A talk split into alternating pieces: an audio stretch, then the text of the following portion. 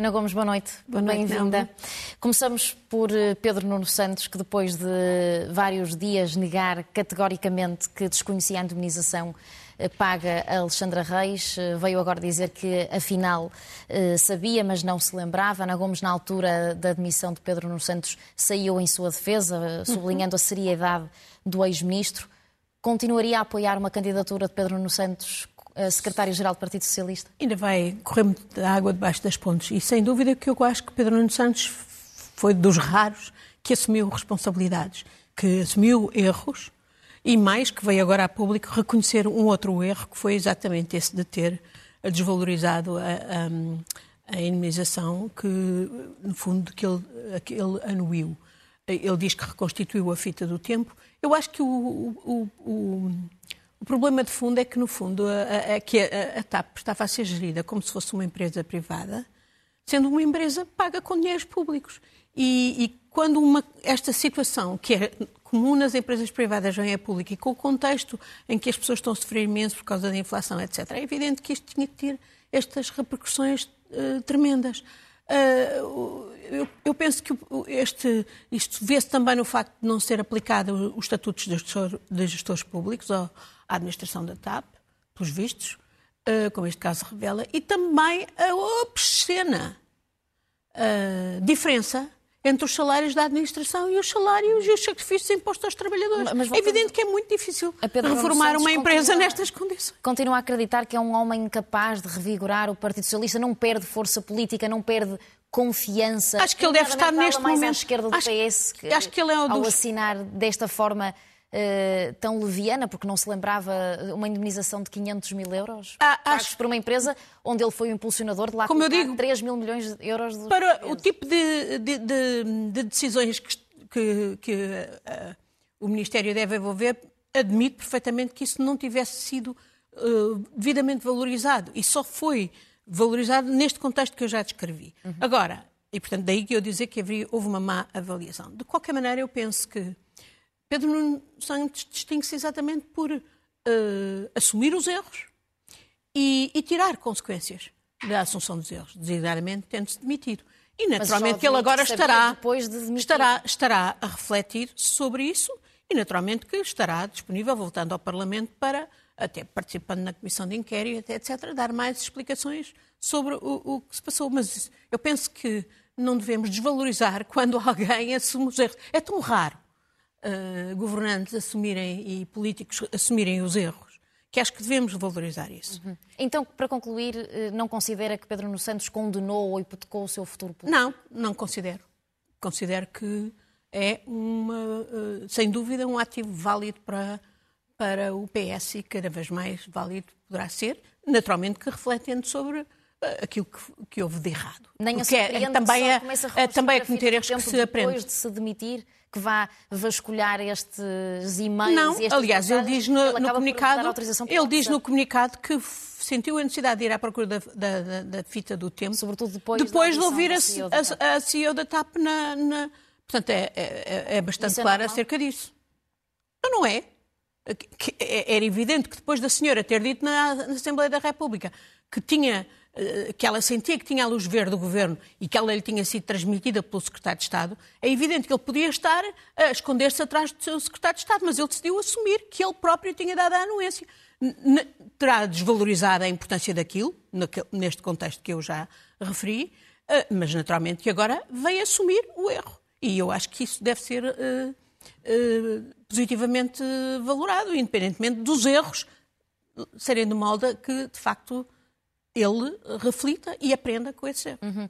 Pedro Nuno Santos e Fernando Medina são apontados uh, por muitos como os mais prováveis sucessores de António Costa à frente do Partido Socialista, mas Fernando Medina também não tem estado intocável uh, nestes últimos tempos. As buscas na Câmara de Lisboa são a polémica mais recente uh, em relação à contratação de Joaquim Mourão, isto depois também já da polémica em torno de, de Alexandre Reis, que ainda não acabou. Está diminuído politicamente o Ministro das Finanças?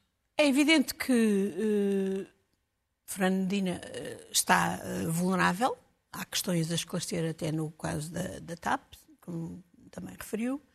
Mas este caso da, das buscas na Câmara Municipal de Lisboa e das suspeitas de um concurso simulado naturalmente que não o reforçam. Embora eu acho que ele, justamente depois de Pedro Nuno Santos ter demitido, passou a ser o alvo número um, designadamente da direita e da extrema-direita, que estão numa clara campanha para o derrubar, sabendo que derrubar Fernando Medina será derrubar o governo. Aliás, o próprio Presidente também já o disse. Um, ora bem, eu acho que em relação a esta questão da Câmara há muito a esclarecer e não me parece que, que a coisa acabe com Fernando Medina. Uh, acho que a questão essencial é quem é que efetivamente contratou Joaquim Mourão. Sabemos, Fernando Medina assumiu que tinha sido ele, mas isto já vinha de trás, vinha a ser preparado e havia um concurso em preparação pelo vereador Manuel Salgado. Manuel Salgado já lá estava antes com, vinha de Costa e, e, e tinha sido posto nas listas, não obstante haver vozes no PS, e lembro-me, por exemplo, Manuel Maria Carrilho, que tinham avisado que uh, era muito problemático uh, uh, pôr Manuel, Manuel, Salgado nas listas. Manuel Salgado tinha um ateliê de arquitetura com, segundo o jornalista José António Cereja, que até hoje representa cerca de 20% dos trabalhos em, em, em, faturados pelo ateliê de arquitetura privado de, de Manuel Salgado, com Castelo Branco e com, uh, e com Joaquim Mourão. Uhum. Portanto, um, uh, ele, Salgado ficou, saiu da Câmara e ficou na mesma a presidir a tal empresa municipal de reabilitação urbana, também à CERU, e aliás ele eh, teve que se demitir de vereador, porque entretanto foi constituído arguído no caso uh, relacionado com o Hospital da CUF Tejo, mas, mas, pelos vistos, continuou com muito poder lá dentro e aparentemente Medina uh, assinou de cruz. E é isso que importa ainda esclarecer. Vamos ver o que é que é preciso apurar as responsabilidades desde o dia em que Manuel Salgado Mas para já acredita que Fernando Medina tem uh, credibilidade e idoneidade para se manter no cargo de Ministro das Finanças? Uh, está vulnerável, uhum. mas penso que este caso, sem estar esclarecido, não é uhum. é razão de maneira nenhuma. E acho que mais, há uma responsabilidade tremenda da Justiça. É inacreditável que este caso tenha estado cinco anos a aboborar no DIAP. Vão-nos com certeza dizer aquilo que sempre ouvimos dizer, mas é inacreditável que tenha saído agora. Portanto, agora, mais do que nunca, o Ministério Público e a PJ têm que fazer o seu trabalho rapidamente a apurar todas as responsabilidades e, obviamente, ver ao pormenor o que é que se passou desde uh, a entrada de Manuel Salgado, que é quem efetivamente organiza todo este processo, mesmo que Medina tenha vindo uh, assumir responsabilidade. Uhum, e a pedir para ser ouvido até.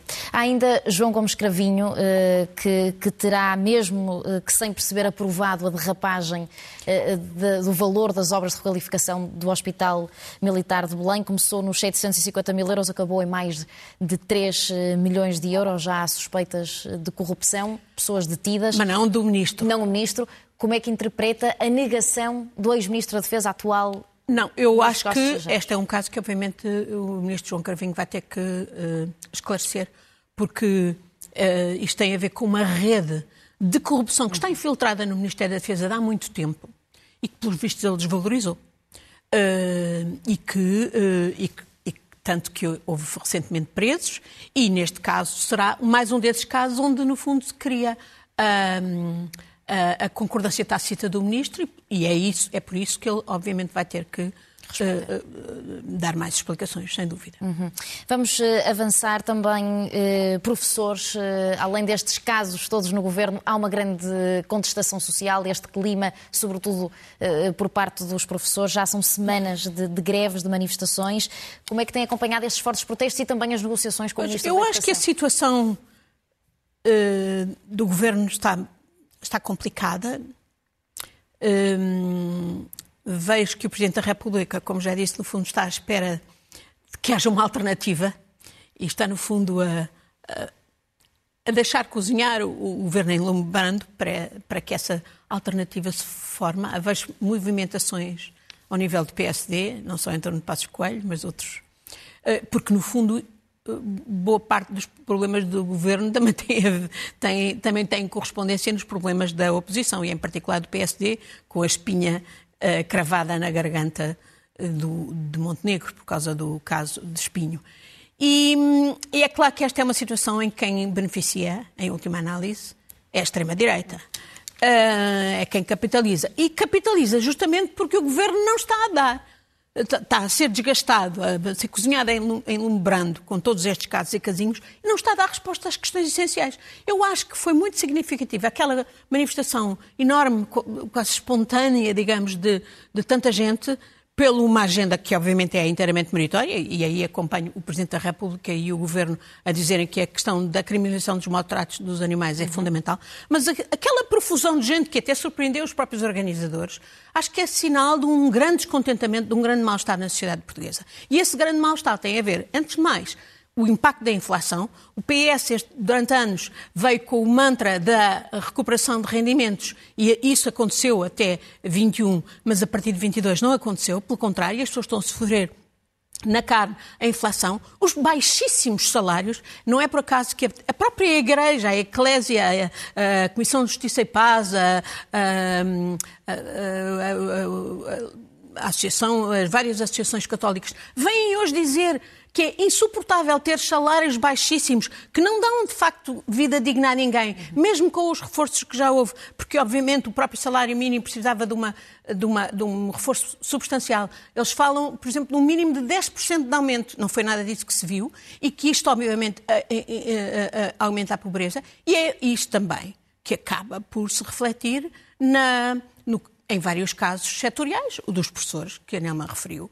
O dos professores, lembro, foi um, um, um conflito que o próprio António Costa, do meu ponto de vista, estupidamente, uh, extremou em 2019, quando até ameaçou que se, de, que se eh, demitiria, visto que havia uma coligação uh, negativa, que depois Rui Rio roeu a corda, não é? E acabou por não haver. Sim. Mas a situação não se resolveu. E agora a contestação está aí, com sindicatos, alguns deles uh, recorrendo a meios, também com uma, um, um, um pendor populista e recorrendo a meios até uh, Uh, criticáveis, mas a verdade, por exemplo, a história de pagar a outros funcionários das escolas para as escolas fecharem e, ah, portanto, ah, no fundo, uh, a, a greve se poder fazer.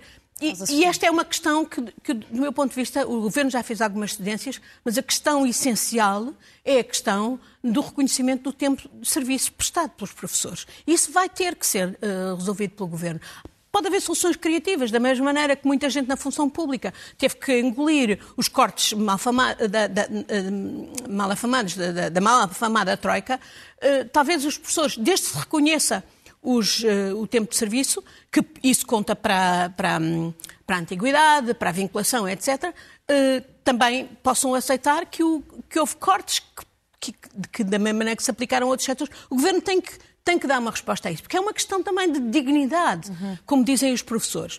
E, e, e a mim preocupa-me, não só porque eu sou neta de professores, mas sobretudo porque um, e lembro-me bem como a, a, função de professor era altamente respeitada na nossa sociedade, como deve ser, uhum. e preocupa-me muito que neste momento os jovens não queiram ser professores porque a carreira não é minimamente atrativa. Isto tem absolutamente que mudar e, portanto, é, é, é, nessa matéria o Governo tem que dar respostas. Depois, claro, é a mesma coisa no Serviço Nacional de Saúde, tem que dar resposta também à reestruturação das carreiras e isso implica dinheiro. A mesma coisa, habitação. Habitação é outra área onde há metas, mas que não foram minimamente cumpridas pelo Governo. E, portanto, tem que ser. Tem que, eh, hoje não há desculpa de não haver dinheiro. Há dinheiro, há contas equilibradas no orçamento e há dinheiro, há mesmo muito dinheiro do PRR aos fundos estruturais e o próprio dinheiro do Estado. Isso não há, aí é outra questão. Então o Governo tem que fazer as reformas de fundo que garantem que há. E eu estou farta a dizer aqui que, por exemplo, só em benefícios fiscais, muita gente incomoda-se muito, estamos a pôr 3.2 para salvar a TAP do dinheiro público. Pois, mas só em benefícios fiscais o Estado prescinde de 13 mil milhões de euros. São quatro TAPs por ano e sem recuperação nenhuma. Então não é então não é mais que devido que o, Estado, que o Governo acabe com os 542 uh, benefícios fiscais que foram identificados no tempo do Ministro Centeno como sem ter nenhuma justificação e que obviamente só estão a beneficiar os mais ricos. Ainda nesta semana saiu aquele relatório da Oxfam que dizia que uh, os, os mais ricos do mundo nestes últimos anos da pandemia, ficaram com 63% da riqueza um, criada contra os outros 99%, e que um homem como o Elon Musk só paga 3% de, de impostos, enquanto um camponês ou um comerciante do Uganda que ganha, 40, uh, que ganha 80 euros por mês paga 40%, e que, é claro, que, mesmo comparado com um comerciante português, um pequeno comerciante ou um pequeno empresário português, o Elon Musk paga muito menos de impostos. Isto não pode continuar. A conclusão da Oxfam é que se imponham impostos sobre os mais ricos. Eu penso que no nosso país até podíamos baixar os impostos no IRC, no IRS, se de facto o Estado fosse recuperar aquilo que perde hoje em benefícios fiscais sem nenhuma justificação, que só enriquece uh, os mais ricos já, e as, as, maiores empresas, e noutras medidas de várias coisas que não têm a justificação, que são de facto um saco ao Estado. Olha, eu ainda há pouco tempo falei aqui da justiça privada ad hoc arbitral, em que se vão pelo menos mais mil milhões por ano. Uh, já não falo dos mil milhões que a Comissão mandou Portugal ir recuperar da Zona Franca da Madeira, também dados em benefícios fiscais, já nem falo dos vistos gold e de outras mordomias por aí. As transferências para offshore. Quer dizer, há imensas reformas de fundo que o governo não tem justificação para não fazer, que, que dão dinheiro ao Estado para fazer face aos aumentos essenciais, quer de salários, quer de pensões, quer de serviços públicos que, que não podem continuar a, a, funcionar com estas deficiências que todos vemos. E, e com tanta contestação que temos visto também, clima de suspeição pelos membros do governo, a oposição está como? Está a aproveitar este momento? Pois é, o que eu lhe digo, eu acho que a, oposição uh, do PSD está bastante fragilizada também, uh, não tem autoridade designadamente e também não tem muita iniciativa, como vemos. Aliás, dentro do próprio PSD há dissensões, se deviam a não ter apoiado a, a, a moção de censura da IL e, é, e, e vêem-se as jogadas, as jogadas são para trazer passos de volta são as mais significativas. Há outros, outros Acredita também. Acredita nisso? Ah, estou a ver isso acontecer. Aliás, o Presidente da República foi muito claro. Uh, no, não, não vê a necessidade de eleições por, um, enquanto, enquanto não visse que havia uma alternativa. No dia em que ele vir que há uma alternativa possível, ele avança. E eu não excluo neste momento que, uh, que possamos ter eleições em, em 24. Oh ou mesmo 23, acho que não podemos excluir isso. Acho que é, portanto, tudo vai depender se o Primeiro-Ministro efetivamente se foca e começa a coordenar e a fazer aquilo que é essencial que um governo que se diz socialista deva fazer, designadamente dando resposta a todas estas uhum. questões que eu disse, porque se é para ter mais do mesmo, então é para ser frito em lumbrando e com picos de muito calor. E agora olhamos também para o questionário do escrutínio. O Presidente da República insiste que, que os atuais membros do Governo devem preenchê-lo, nem que mentalmente, uma a ver, Nelma, de consciência. A ver. Eu, eu, até concordo com, eu até concordo com o Presidente da República, eh, porque é evidente, não faz sentido nenhum que os, os novos eh, tenham que preencher e os antigos não tenham. Mas a questão é que este, este questionário, eh, não, em primeiro lugar, não desresponsabiliza de maneira nenhuma nem o Primeiro-Ministro, nem os ministros de fazerem o, o, o, a verificação do, que deviam fazer. E, e só veio demonstrar que, de facto, antes não, não faziam. Uh, depois uh, vem afunilar dramaticamente o, o, o, recrutamento de pessoas para o governo. Há imensa gente a dizer que isto é inconstitucional ou que isto é inaceitável e que não vão sujeitar-se nunca a isto. Uh, depois, uh, isto também vem mostrar é que as declarações de património e as declarações de interesse que já são feitas junto ao Tribunal de, de Constitucional não são de facto verificadas. Sabemos que o Tribunal Constitucional só verificou um terço, Sim. são feitas em papel. É o Tribunal tribunal, a entidade suposta fazer a verificação transparência. da transparência, só esta semana é que foram está no papel desde 2019, Não. só esta semana é que foram empossados. Portanto, isto tudo mostra que não tem sido minimamente sério. E não me parece, eh, acho que sobre este questionário, acho que quem disse de forma lapidar foi o deputado Rui Tavares, que disse que isto é uma armadilha populista do governo para responder ao populismo. É uma história como ele, ele até dá a imagem de um comboio que esconde o outro. E, e estamos a ver isso. E, e quem está, obviamente, a utilizar também isto para, para pôr pressão sobre o governo é o Presidente da República, hum. claro.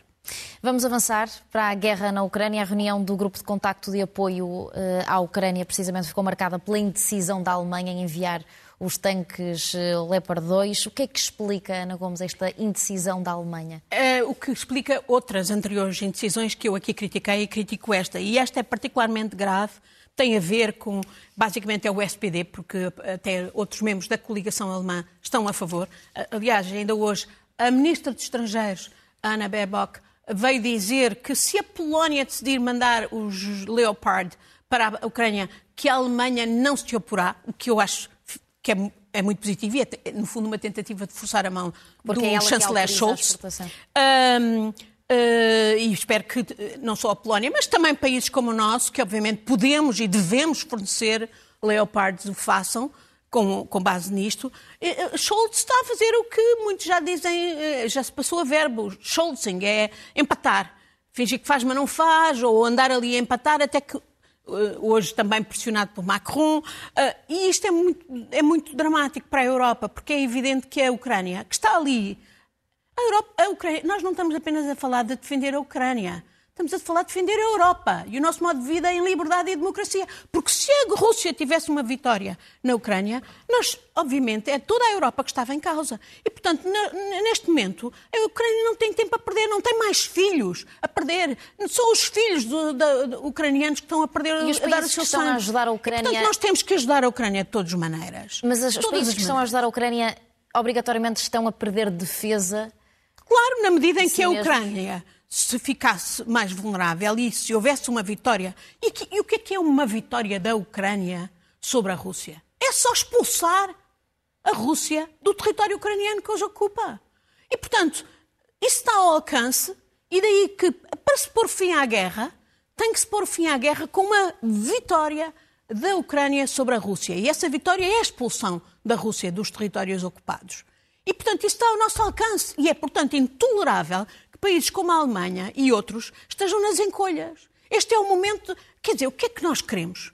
Queremos dar espaço para que a Rússia recupere. Sabe-se que estão em preparação ofensivas do lado russo e também uma contraofensiva e possivelmente uma ofensiva do lado ucraniano. Que os Estados quanto Unidos mais, aconselham a esperar. Que quanto mais tarde se fizer, mais tarde mais dura a guerra e mais sofremos todas as consequências da guerra. E se se saldar por uma vitória da Rússia, bom, então é o direito internacional todo que foi para as ortigas. É, o, é a lei do mais forte e, e, é a democracia que está em causa. E aí nós não teremos só que dar tanques e dinheiro e todo o apoio que a Ucrânia nos pede. Temos que dar, se calhar, os nossos próprios filhos e netos para irem combater pela nossa eh, liberdade e a nossa segurança. É exatamente por isso que eu acho inacreditável que os que os alemães nos façam perder tempo e que outros governos, à pala disso, também se encolham. E espero que o nosso não se encolha. Uhum. Notas finais, Ana Gomes, estamos a entrar nos nossos minutos. Eu queria falar em particular do que se passa em São Tomé. Sabemos que em novembro houve aquilo que foi declarado como uma tentativa de golpe de Estado, mas que é uma, uma que foi uma, um, um, golpe, um fake golpe de Estado, mas que houve quatro pessoas mortas dentro do quartel e com uh, as pessoas torturadas e filmadas. Os filmes estiveram aí e foram passados.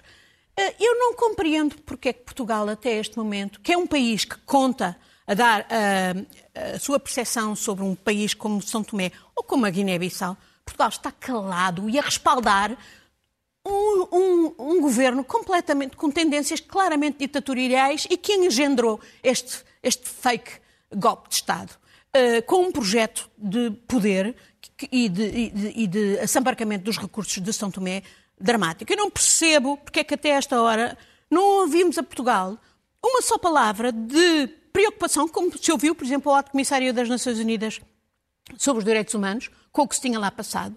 Eu não percebo porque é que Portugal deu um apoio de 15 milhões, uh, suposto uh, apoio orçamental, num país que não tem orçamento e que parece que só, só vai ter para março. Uh, não percebo porque é que não houve da parte do Primeiro-Ministro e do Presidente da República um, e, e do MNE, naturalmente, uma manifestação de preocupação com a situação em, eh, em, em, São Tomé, ainda por cima, quando estamos a ver São Tomé ir claramente na mesma deriva, em todos os títulos, incluindo na criminalidade organizada, da Guiné-Bissau.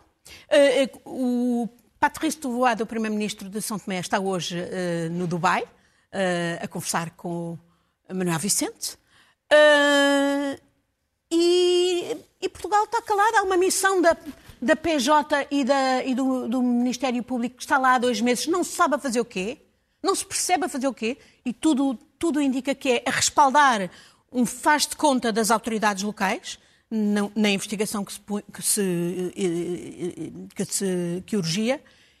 Houve um avião da Força Aérea Portuguesa que foi lá levar alimentos e que levou um jornal português a fazer declarações de apoio ao, ao regime. Eu, eu, eu, estou, eu estou muito preocupada e não percebo a atuação de Portugal quando Portugal, de facto, em relação a São Tomé, como a Guiné-Bissau, a voz de Portugal conta e, e, no fundo, está a ser altamente confusa até para a comunidade internacional. E, por fim, para quando terminar. ainda por cima estão, há portugueses que estão em risco. E eu sei que não é por falta de boa informação sobre o que se lá está a passar que Portugal atua desta maneira. E por isso questiono o Governo.